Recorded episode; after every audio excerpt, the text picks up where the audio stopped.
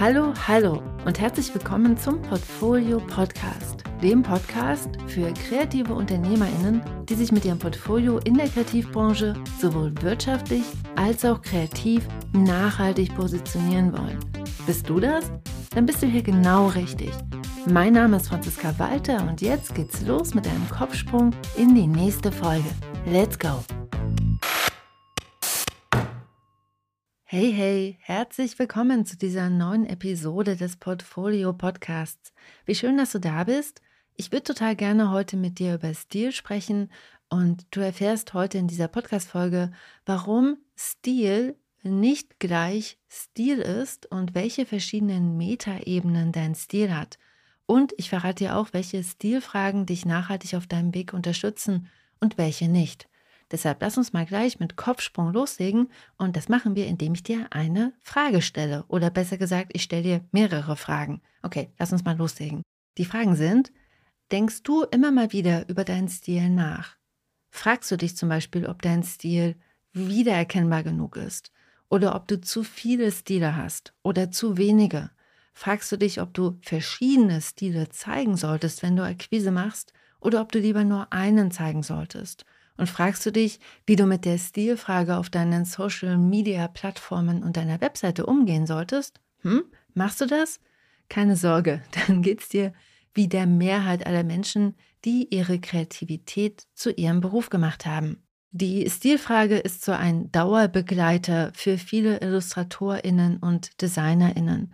Und ich kann das mit ganz großer Gewissheit sagen, denn in der Portfolio Akademie ist die Stilfrage ein Dauerthema.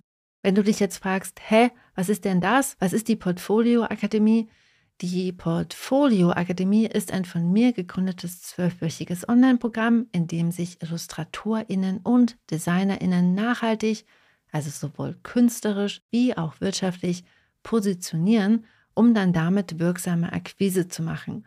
Und in diesem zwölf Wochen Positionierungsprozess geht es, wie gesagt, ganz, ganz oft auch um diese Stilfrage.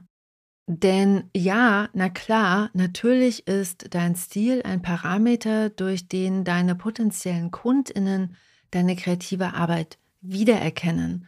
Und Wiedererkennbarkeit unterstützt dich in deiner Auftragsakquise. Denn natürlich sollen sich deine Kundinnen an dich erinnern, um dich dann auch bestenfalls regelmäßig zu beauftragen. Aber für den Erfolg für dich als professionelle Illustratorin bzw. Designerin ist der Stil in vielen Fällen deutlich weniger wichtig, als du vielleicht denken magst. Oder, hm, wie sage ich das denn jetzt, anders wichtig. Der Stil ist anders wichtig. Lass uns da mal einen Blick drauf werfen. Und lass uns mal ganz am Anfang beginnen. Denn auch wenn fast alle Kreativen sich immer und immer wieder und regelmäßig mit der Stilfrage auseinandersetzen, meinen wir nicht immer das Gleiche, wenn wir von Stil sprechen. Wenn ich von Stil spreche, dann meine ich als allererstes die formalen, wiedererkennbaren Eigenschaften deiner kreativen Arbeit. Also ob du lieber mit Konturen arbeitest oder mit Flächen, ob du Farben mischst und verlaufen lässt oder ob du Farben eher grafisch und flächig benutzt auch die Art und Weise, wie du in deiner Arbeit mit Texturen und Mustern umgehst oder in welchen Maßstäben du gerne Dinge darstellst, ob du gern kleinteilig, opulent oder reduziert abstrakt arbeitest und wie du Typografie einsetzt, all das sind Parameter deines formalen Stils. Viele dieser formalen Eigenschaften deiner kreativen Arbeit werden von den Werkzeugen mitbestimmt, mit denen du gerne und oft arbeitest. Sie entstehen einfach dadurch, dass du lieber mit Stiften oder mit Tusche zeichnest oder weil du mit Pinseln malst oder lieber mit Papier und Schere oder weil du Collagetechniken einsetzt oder Airbrush benutzt. Und ganz ehrlich, ob du das digital oder analog machst, ist für die Stilfrage total Schnuppe, denn heutzutage gibt es so gut wie alle typischen Werkzeuge aus der analogen Welt auch im digitalen. Aber denn Stil ist einfach mal so viel mehr als eine Ansammlung von formalen Eigenschaften. Denn neben diesen formalen Eigenschaften beschreibt dein Stil auch deine Art und Weise, wie du dich ausdrückst, wie du deine Haltung ins Visuelle transportierst und wie du deine Perspektive mit der Welt teilst. Stil ist also auch ein Ausdrucksmittel und genauso wie du jeden Morgen entscheidest, in welchem Outfit du dich der Welt zeigst, ob nun im Pulli oder in Nadelstreifen oder im Hoodie, ist dein Stil eben auch eine Entscheidung, wie du dich über deine kreative Arbeit der Welt zeigen möchtest. Denn genauso wie du heute Morgen entschieden hast, ob du den blauen Pulli oder das weiße T-Shirt anziehst, entscheidest du, wie deine Illustrationen und deine Gestaltung aussehen werden. Und dieser Vergleich zwischen täglichem Outfit und Stil zeigt auch noch eine andere Parallele, die es da gibt. Denn genauso wie mit deinem täglichen Outfit gehört auch bei deinem Stil etwas Übung und Experiment dazu, bis du dir deiner selbst so sicher bist, dass du weißt, wer du bist und wie du dich ausdrücken möchtest. Dass du eher der blaue, elegante Wollpulli bist, anstatt das rüschige Seidenhemd. Okay, in dem Beispiel geht es um mich. Ich bin eher der elegante Wollpulli anstatt das rüschige Seidenhemd. Stilfindung braucht also auch Zeit und Aufmerksamkeit. Es braucht Übung und Experiment und das ist einfach auch total normal. Genau. Neben diesen formalen Eigenschaften und der Entscheidung, wer du sein möchtest, gibt es noch diesen goldenen Kern deines Stils und das ist deine Persönlichkeit. Denn auch wenn du fünf Stile hast oder sechs oder sieben Stile, am Ende bist du es, die alles zusammenhält. Du bist die kreative Person, die sich hier ausdrückt. Du bist die kreative Person, die gestaltet, illustriert, die erzählt, die Wissen vermittelt oder Inhalte in eine visuelle Form transportiert und übersetzt. Deine Persönlichkeit bist du und deshalb bleibt sie bei dir und zwar für immer. Sie ist der rote Faden, der immer da sein wird, selbst wenn du dich nächste Woche entscheidest, nur noch mit Bleistift zu zeichnen oder nur noch drei Farben zu benutzen oder dich ab heute auf Lettering zu spezialisieren oder Erklärfilme zu machen. Deshalb, bevor du dich fragst, was dein Stil ist, frag dich lieber diese Fragen. Frag dich, wie spiegelt sich deine Persönlichkeit in deiner kreativen Arbeit wider? Wie erkennst du dich selbst, deine Werte, deine Haltung und deine Sicht auf die Welt in deinen kreativen Werken? Und was sagen deine formalen Präferenzen über deine Persönlichkeit aus? Nutz die Stilfrage, um dich selbst besser kennenzulernen, denn dann kann dein Stil mit dir mitwachsen. Er kann sich lebendig weiterentwickeln und verändern, was total angemessen ist, weil du dich ja weiterentwickelst und veränderst und weil du wächst. Und das Ganze kommt noch mit so einem Clou, denn wenn du dich bei der Stilfrage auf dich selbst, auf den goldenen Kern, auf deine Persönlichkeit fokussierst, dann machst du dich frei von modischen Trends.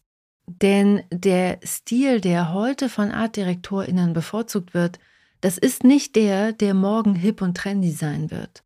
Der formale Stil ist immer auch von modischen Trends geprägt. Aber was immer für deine Geschäftspartnerinnen interessant und spannend sein wird, das bist du mit deiner Persönlichkeit der Mensch, der hinter den Werken steht, der Mensch, der die Werke macht. Stil ist also so viel mehr als Stil. Und ich weiß, dass diese Vorgehensweise schwieriger ist als dieser typische Fokus auf die formalen Dinge deines Stils. Aber diese Vorgehensweise ist nachhaltig. Und ehrlich gesagt, ist es die einzige mögliche nachhaltige Perspektive auf Stil. Wenn du so auf Stil schaust, dann ist dein Stil eben kein Pulli, der vielleicht in ein paar Jahren zu eng geworden ist oder der vielleicht jetzt schon an manchen Tagen kratzt. Wenn du dir erlaubst, deinen Stil als einen Ausdruck deiner selbst zu sehen, dann gehört er zu dir, wie deine Stimme, deine Gestik oder auch deine Art und Weise zu gehen. So, und ich bin gespannt, was du mit dieser Perspektive herausfindest über deinen Stil, ich freue mich sehr, wenn du deine Erkenntnisse mit mir teilst und schick mir auch gerne deine Fragen dazu per E-Mail oder schick's mir auf Instagram als Nachricht. Da findest du mich unter die gute Mappe. Und hier noch eine Randnotiz in eigener Sache. In meinem wöchentlichen Newsletter, den ich immer am Donnerstagvormittag verschicke, teile ich noch mehr Tipps und Tricks und Einblicke in meinen Berufsalltag.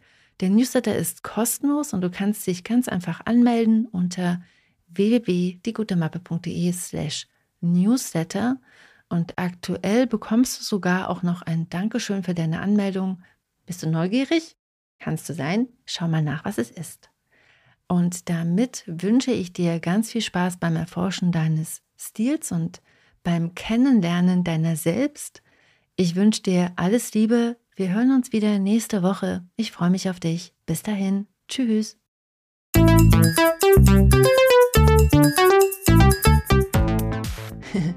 wow, du bist immer noch da. Du bist der Knaller. Ich freue mich sehr, dass du dir die Podcast-Folge bis hierhin angehört hast. Hier nochmal der Hinweis, du findest alle Links in den Show Notes.